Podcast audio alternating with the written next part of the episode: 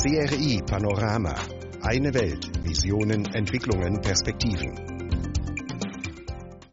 你好，liebe Radiofreunde, hallo und herzlich willkommen zu CRI Panorama. Am Mikrofon in Beijing begrüßte Sie Yu ganz herzlich. Bevor wir gleich losgehen, vorab ein kleiner Programmüberblick. Zunächst sprechen wir einmal über den tapferen Entschluss einer jungen Studentin für den Coronavirus-Test im Labor. Danach berichten wir über Gesundheitsgeheimnis von Zhong Nanshan, jung und fit in hohem Alter. Im dritten Beitrag geht es um Xie Zhufeng und TCM auf der Welt. Dann informieren wir Sie über Chinas Buchhandlungen während der Epidemie. Zum Schluss werden wir Ihnen eine deutsche Lehrerin vorstellen. Seien Sie gespannt. Mit CRI Panorama am Puls Chinas und der Welt. Wir bringen Wissenswertes und beantworten Ihre Fragen.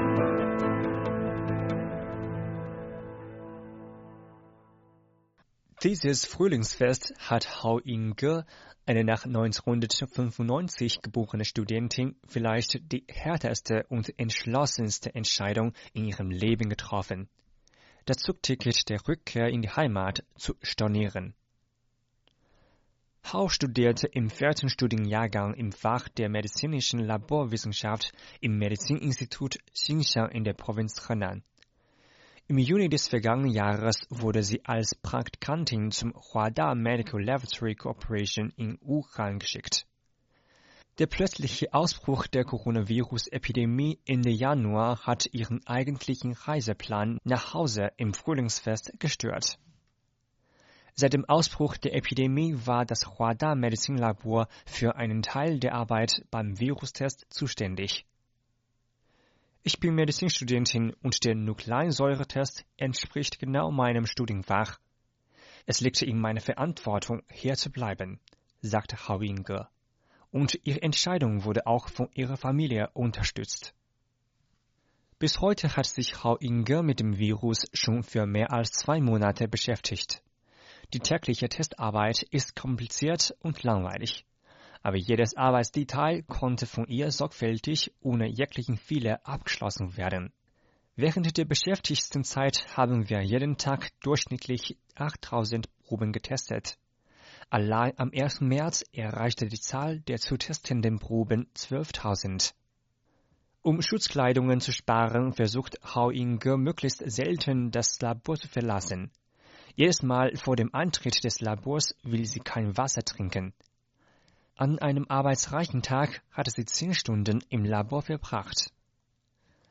Zusammen mit Hao Inge gab es noch drei andere Studenten, die für die Testarbeit im Labor geblieben sind. Während dieser Zeit haben die vier jungen Menschen zusammengearbeitet und einander angespornt. Auf dem Weg zur Arbeit nach der Aufhebung der Verkehrskontrolle am 8. April konfrontiert Hao Inge sich erstmals mit dem Verkehrsstau. Aber sie fühlt sich sehr entspannend. Das ist ein gutes Zeichen, dass die Stadt sich allmählich von den Schmerzen erholt. Und das ist auch das Ziel, an dem meine Kollegin und ich seit mehr als zwei Monaten hart gearbeitet haben, sagte Hao Inge. Zuvor hat Hao niemals erwartet, dass ihr Entschluss so viel Anerkennung und Lob bringen würde. Unsere Aufgabe ist es nur, die kranken Menschen medizinische Behandlungen erhalten zu lassen, und diejenigen, die auf das Virus negativ getestet wurden, können auch von dem Verdacht entlastet sein. Ich weiß, die Kraft einer einzelnen Person ist sehr gering, aber mit den Anstrengungen der Gemeinschaft können wir auch dazu beitragen, die Epidemie früher zu überwinden. Auf die Frage, ob sie Angst vor dem Virus hatte, antwortete die junge Studentin ohne zu zögern. Überhaupt keine. Ich hoffe nur, diesen harten Kampf so schnell wie möglich zu gewinnen und meine Eltern früher wieder zu sehen. Ich vermisse sie sehr.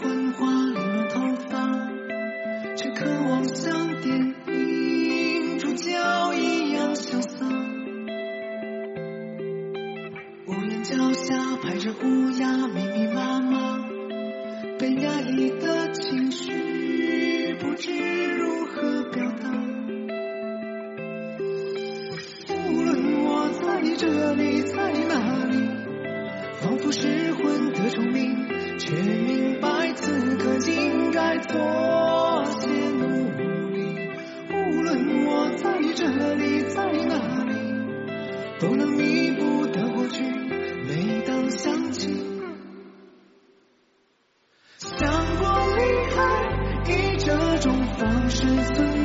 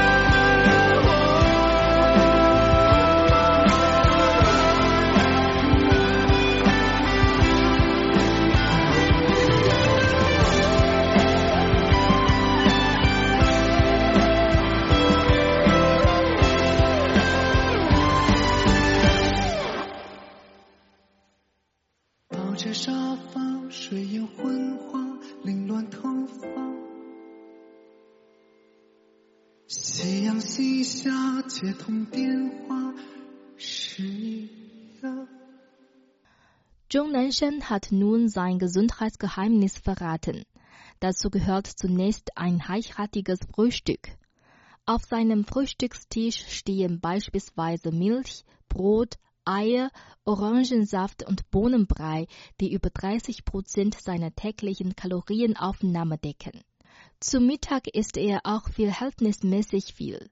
Zu den wichtigsten Lebensmittelsorten seines Mittagsmaß gehören Fleisch, Fisch, Geflügel, Eier und Bohnen. Dabei nimmt er 40 Prozent seines täglichen Kalorienbedarfs auf. Abends isst er relativ wenig und nimmt hauptsächlich Getreide zu sich, das 30 Prozent seines täglichen Kalorienbedarfs abdeckt. Bei den meisten Chinesen ist es umgekehrt. Sie essen ganz wenig zum Frühstück, nehmen ein einfaches Mittagsmahl an und genießen ein üppiges Abendessen. Übermäßiges Essen am Abend schade jedoch der Verdauung und der Gesundheit insgesamt sehr, so Zhong Nanshan. Nicht übermäßig viel Essen ist ein weiteres Prinzip des 84-Jährigen fürs Essen und Trinken. Dies sei auch ein wichtiger Tipp vieler anderer langlebiger Senioren, sagt Zhong. Menschen mittleren oder hohen Alters sollten ihren Magen besser nur zu 70 bis 80 Prozent füllen. Dadurch werden die Lebensmittel optimal verdaut und das Verdauungssystem minimal belastet. Des Weiteren schlägt der Wissenschaftler vor, täglich 80 Prozent pflanzliche und nur 20 Prozent tierische Lebensmittel zu sich zu nehmen. Für Zhong Nanshan ist der Sport ein wichtiger Weg, um jung zu bleiben. Schon in seiner Kindheit interessierte er sich für Leistungssport wie Fußball, Basketball und Joggen. 1959 nahm er als Laiensportler an Chinas ersten Nationalspielen teil und brach im 400 Meter Hürdenlauf mit 54,2 Sekunden Chinas nationalen Rekord. Sport fördert die Gesundheit und hält jung, erklärt der Wissenschaftler. Zhong Nanshan hat nie aufgehört, Sport zu treiben. Neben ambulanten Behandlungen, Visiten, ärztlichen Konsultationen und seiner Forschungsarbeit nimmt sich Zhong dreimal in der Woche jeweils eine Stunde Zeit für Sport. Sport ist wie Essen ein Teil meines Lebens geworden, erklärt Zhong Nanshan. Dank des jahrzehntelangen Trainings sieht der 84-Jährige viel jünger aus, als er ist. Er hat keine Seh- und Höranbußen, verlangsamte Reaktionen, Gedächtnisverlust oder Rückenschmerzen, die bei älteren Menschen üblich sind. Außer der Unfähigkeit, Leistungssport zu treiben, spielt das Alter für ihn keine große Rolle, so Zhong. Laufen sei der beste Sport für Stadtbewohner. Schwimmen sei ebenfalls eine ideale Sportart. Hallensport sei eine Alternative, wenn andere Sportarten nicht möglich seien. Für ältere Menschen seien Tai-Chi-Übungen besonders geeignet. Zhong Nanshan hat unlängst in Guangdong einen Vortrag mit dem Titel Der beste Arzt sind Sie selbst gehalten. Darin hob er sechs Prinzipien der Gesundheitspflege hervor. Entspannung, mäßiger Sport, Nikotinentzug und moderates Trinken angemessene Mahlzeiten, frühe Entdeckung und Behandlung von Krankheiten sowie eine grüne und saubere Umwelt. Zhong Nanshan zufolge hängt die Gesundheit eines Menschen von fünf Faktoren ab. 15% Genetik, 10% soziales Umfeld, 7% natürliche Umgebung, 8% medizinische Versorgung und 60% Lebensstil. Jeder solle deshalb einen gesunden Lebensstil für die eigene Gesundheit entwickeln, so Zhong Nanshan.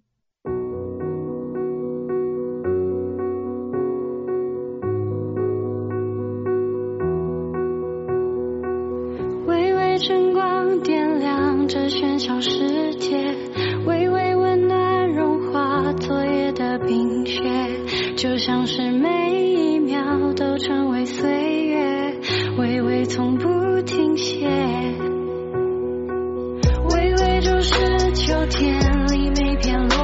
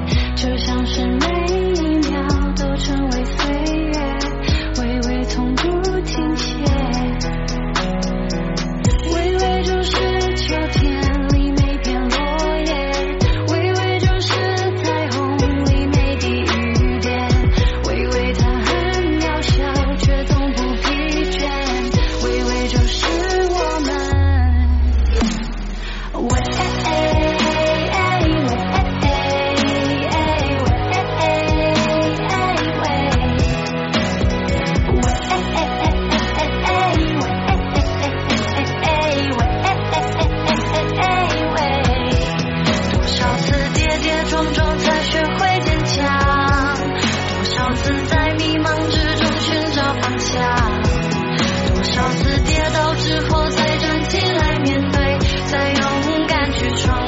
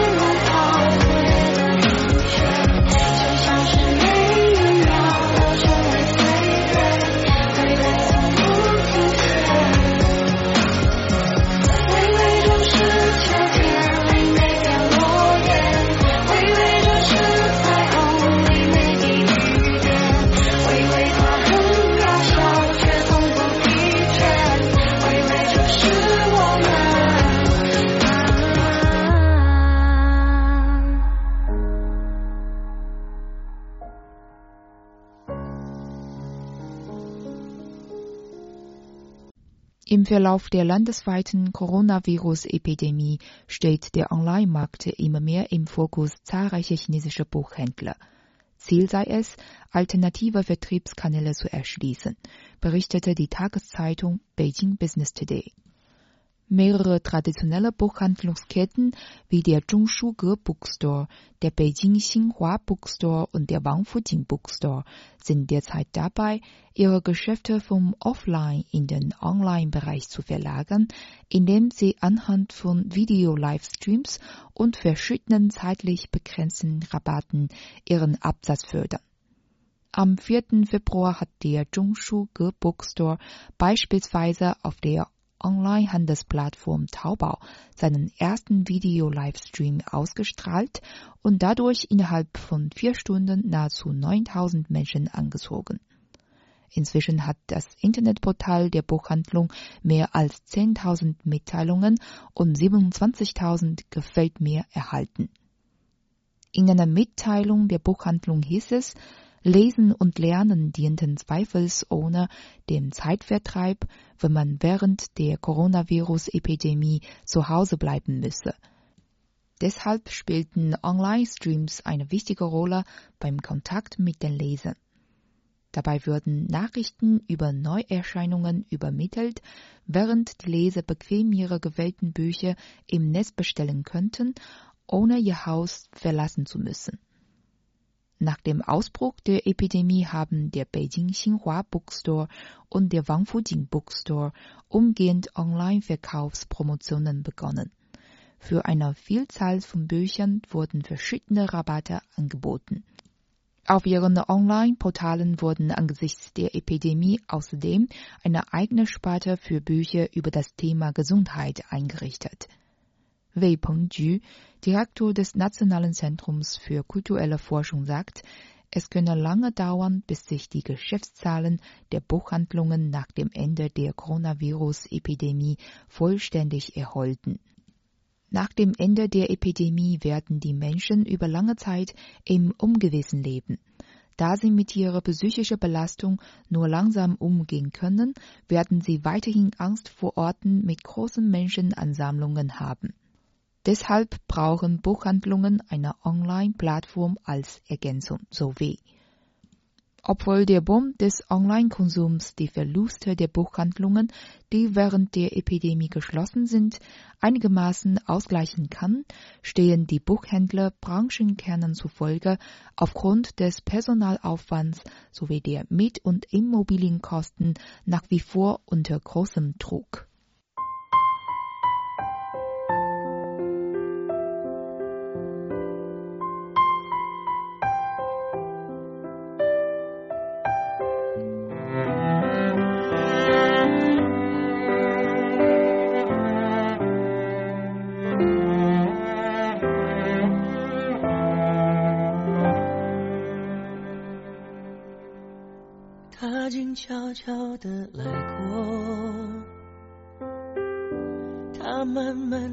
都沉默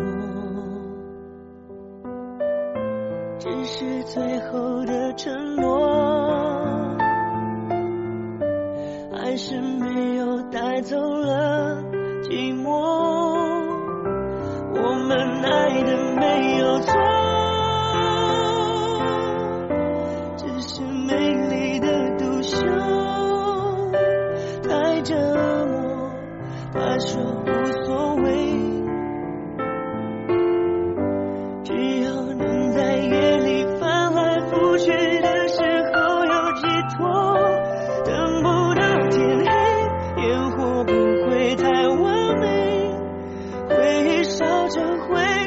开始。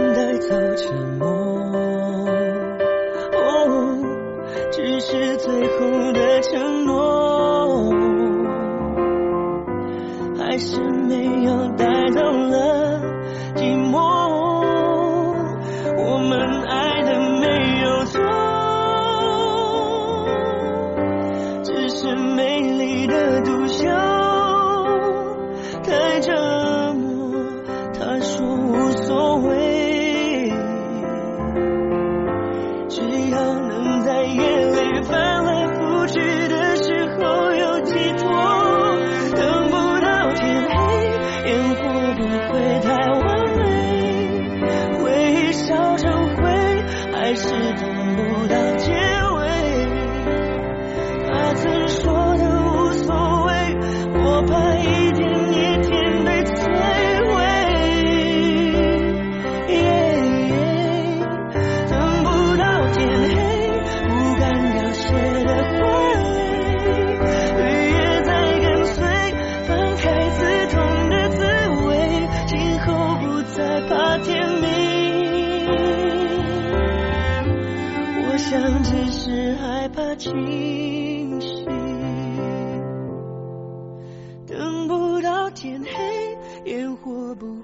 太完美，回忆烧成灰，还是等不到结尾。他曾说的无所谓，我怕一天一天被摧毁。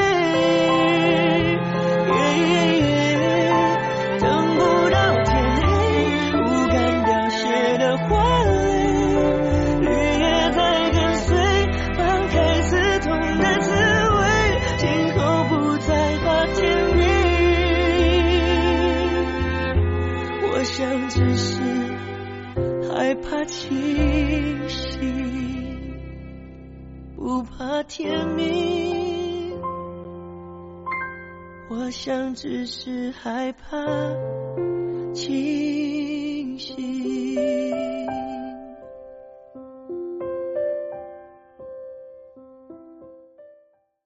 1940 wurde der 16-jährige Xie Zhufan mit ausgezeichneten Leistungen von der Yanjing-Universität aufgenommen, wo er Chemie studierte.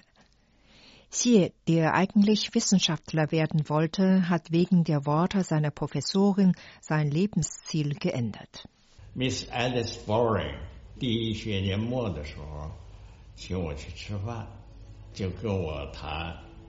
Frau Boring, Dekan des Vorbereitungskurses für das Medizinstudium und ebenfalls Dekan der Chemiefakultät, hat Ende des ersten Studienjahrgangs mich zum Essen eingeladen. Sie sprach vom großen Sinn des Medizinstudiums und wollte mich dazu überreden. Ich war von ihren Worten gerührt und sattelte im zweiten Studienjahr auf den Vorbereitungskurs für Medizin um.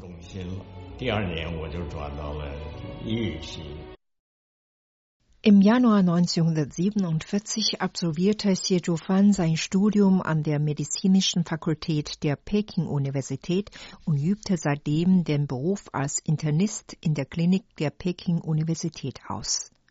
Dem staatlichen Appell, die Schulmedizin solle von der traditionellen chinesischen Medizin lernen, folgend nahm Xie Zhufan 1955 als einer der ersten Vertreter der Schulmediziner an einem Akupunkturkurs teil. Anfangs war Xie Zhufan jedoch skeptisch der Akupunktur gegenüber. 虽然他讲的 wir waren misstrauisch, obwohl uns im Unterricht erzählt wurde, wie wirksam die Akupunktur sei. Ich konnte mir gar nicht vorstellen, wie die Probleme durch eine kleine Nadel in der Haut gelöst werden können. Nach dem Erlernen der Basistheorie der Akupunktur setzte Xie das gleich in die Praxis um. Sein erster Patient litt unter hohem Blutdruck. 他叫我给他扎针灸，我想本来血压就高了，还拿针扎，那不血压越扎越高吗？ Er ließ sich von mir mit Akupunktur behandeln. Ich dachte, der Patient hat schon einen erhöhten Blutdruck, wird der Blutdruck nicht durch den Reiz der Nadel weiter in die Höhe getrieben. So hatte ich große Hemmungen bei der Behandlung. Ich hatte während der Behandlung den Blutdruck des Patienten messen lassen. Nach der Behandlung blieb der Blutdruck genauso hoch wie zuvor. Glücklicherweise war er nicht weiter gestiegen. So ließ ich den Patienten nach Hause gehen und dachte, er würde wohl nie 告 wiederkommen. 诉病人走了，我想这个病人大概下回也不会。 Schon am nächsten Tag kam der Patient jedoch wieder. Er berichtete über Erleichterungen am Kopf und ganzen Körper und ließ sich weiter von Xie Zhufan akupunktieren. 就这样一连扎了一个多礼拜， 没想到血压竟然越扎越低，最后恢复了正 Der 常。 Blutdruck des Patienten war dank der Behandlung ständig gesunken. Nach gut einer Woche hat er sich dann normalisiert. Dies beeindruckte mich sehr. Ich kam zu der Ansicht, dass die TCM eine großartige Schatzkammer ist, die ausgeschöpft werden soll. 这个伟大的宝库应该努力的发掘。 Durch die Behandlungserfolge änderte sich Xies Haltung zur Akupunktur grundlegend. Er fing an, die TCM tiefgehend zu studieren. Während des China-Besuches des US-Präsidenten Richard Nixon 1972 erkrankte ein begleitender Reporter und wurde stationär mit Akupunktur behandelt. Nach seiner Rückkehr in die USA veröffentlichte er in der New York Times einen Artikel, in dem er über sein Erlebnis berichtete. Dieser Artikel weckte das Interesse vieler an der TCM. Beauftragt von der Medizinischen Hochschule Beijing reiste Xie Zhufan, der fünf Fremdsprachen beherrscht, 1981 nach San Francisco, um im Pacific Medical Center die lokalen Akupunkteure in der TCM-Basistheorie fortzubilden. Allerdings verlief seine USA-Reise nicht reibungslos. 讲到一半的时候， 有一位他们那个太平洋医学中心的临床药理 Zur Hälfte meiner Vorlesung unterbrach mich der Direktor für klinische Pharmazie des Pacific Medical Centers. Er fragte mich, ob Statistiken für meine Erfolgsfälle vorhanden wären, wenn ich die TCM sogar teilweise erfolgreicher als die Schulmedizin halte. 像那个中医治疗效，你有统计学处理过吗？ Siedofan geriet dadurch nicht in Panik. Aufgrund seines Schulmedizinstudiums hat er eine gewissenhafte Haltung entwickelt, die auf Statistiken basiert. Er holte die Diapositive, die er mitgebracht hatte, und erzählte weiter. Jedoch wurde er zum zweiten Mal unterbrochen.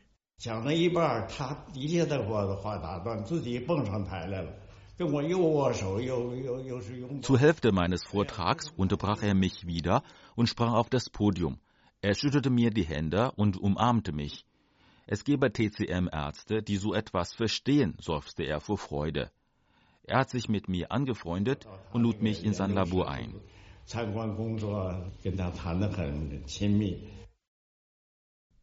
Xie führte die klinische Forschung der Schulmedizin in die TCM ein. Dadurch wurde auch die skeptische Haltung vieler Amerikaner gegenüber der TCM geändert. Für seine Verdienste zur Verbreitung der TCM und zur Verbindung der Schulmedizin mit der TCM verlieh ihm die Bildungsbehörde Kaliforniens eine Auszeichnung. Siedofan hat sich entschlossen, ein Botschafter zur Verbreitung der TCM in der ganzen Welt zu werden. So hat er begonnen, Fachwörter und Begriffe der TCM ins Englische zu übersetzen. Er hat mehrere Wörterbücher und Monographien über die TCM veröffentlicht, darunter das chinesisch-englische Wörterbuch für chinesische Medizin und Arznei und die innere Medizin der TCM. Publication of this document is really a great pioneering undertaking, a milestone in the promotion of Um die TCM besser populär zu machen, trat Siedofan mehreren internationalen Organisationen bei. Er war elfmal als kurzzeitiger Berater der WHO für traditionelle Medizin tätig. Xiefang, der Sohn von Siedofan, hat im Ausland studiert und hilft seinem Vater bei der TCM-Übersetzung, die er für eine sinnvolle Arbeit hält. 好，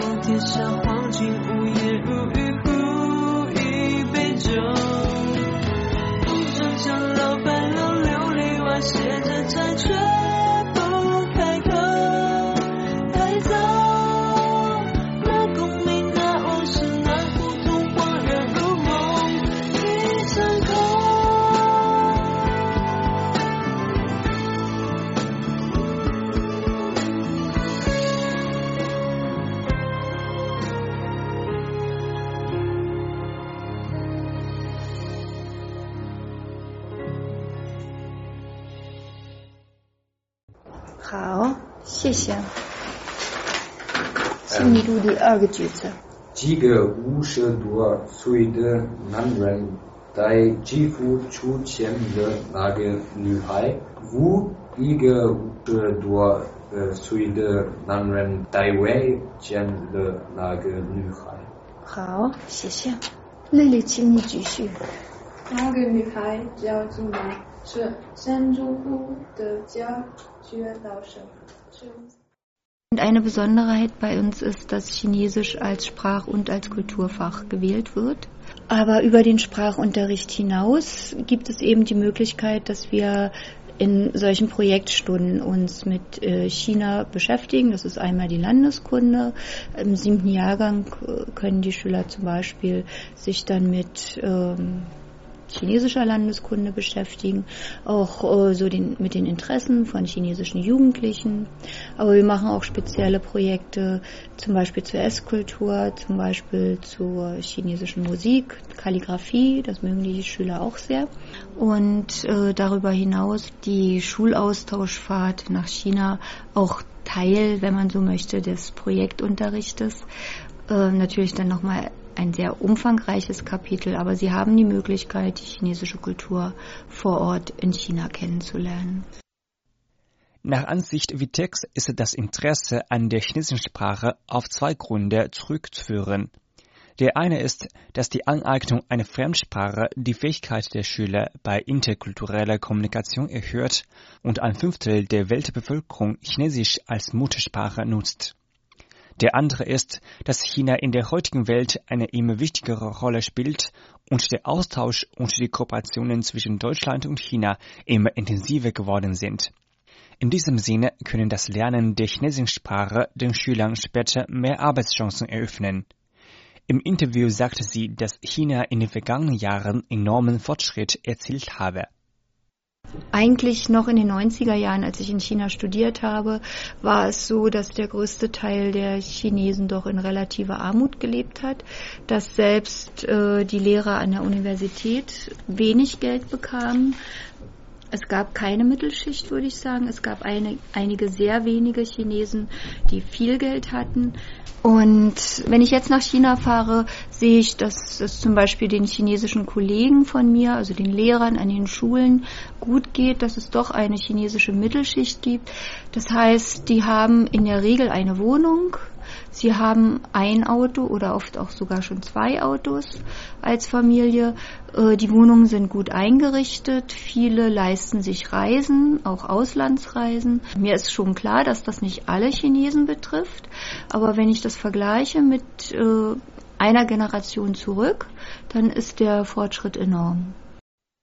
Wie Witek erklärte, haben die Schüler der Bettina von Arnhem Schule jede Woche zwei chinesische Stunden. Die Schule pflegt auf Partnerschaften mit mehreren chinesischen Mittelschulen. Ein Schüleraustausch findet jährlich statt. Also ich denke schon, dass auch unsere Schüler, die jetzt hier Chinesisch lernen, in Zukunft Brückenbauer sein können. Ähm, was ich ganz wichtig finde, ist die Erfahrung zu haben, Chinesisch ist eine Sprache, die man durchaus lernen kann. Das war ja in meiner Generation nicht normal. In meiner Generation war das etwas Außergewöhnliches und die meisten Leute wären nie auf die Idee gekommen, äh, Chinesisch lernen zu wollen. Aber sie brauchten es auch nicht. Das Land ist so weit weg. Also eigentlich alle haben gesagt, na, kommen wir ja sowieso nicht hin. Während es inzwischen natürlich viele Leute gibt, die nach China als Tourist gefahren sind. Das hat sich verändert. Überall gibt es Angebote, Chinesisch zu lernen und es gibt auch Angebote, sich mit chinesischer Kultur zu beschäftigen. Und da denke ich schon, da sind, sind auch schon viele Brücken gebaut worden. Und ja, natürlich möchte ich gerne auch ein bisschen Mittlerin sein zwischen den Sprachen und zwischen den Ländern. Ich freue mich auch, wenn, wenn es klappt, wenn die Schüler zum Beispiel nach China kommen und wenn sie dann auch hinterher noch Kontakt haben.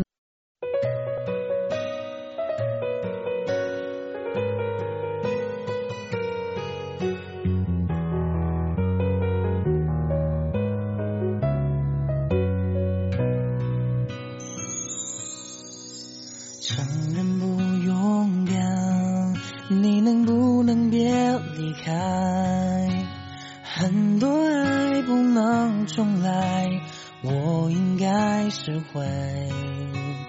在街头徘徊，下雨时为你撑伞，对你的爱成阻碍，祝福你愉快。窗外的天气，像你心忐忑不定。如果这是结局，我希望你是真的满意。你就是我的小星星，挂在那天上放光明。我已经决定要爱你，就不会轻易放弃。海像流浪的许愿，每个心愿都是为你。就算不能够在一起，我还是为你担心。Soeben hörten Sie das Lied Xiao Xinxin, kleinen Stern, gesungen von Wang Sulong. Damit neigte sich unser Serie Panorama für heute leider schon wieder dem Ende entgegen. Liebe Freunde, schön, dass Sie dabei waren. Ich würde mich freuen, wenn Sie auch morgen wieder einschalten. Bis dahin wünsche ich Ihnen alles Gute. Machen Sie es gut. Tschüss und auf Wiederhören. 如果这是结局，我希望你是真的满意。 的小星星，挂在那天上放光明。我已经决定要爱你，就不会轻易放弃。海上流浪的许愿瓶，每个心愿都是为你。就算不能够在一起，我还是为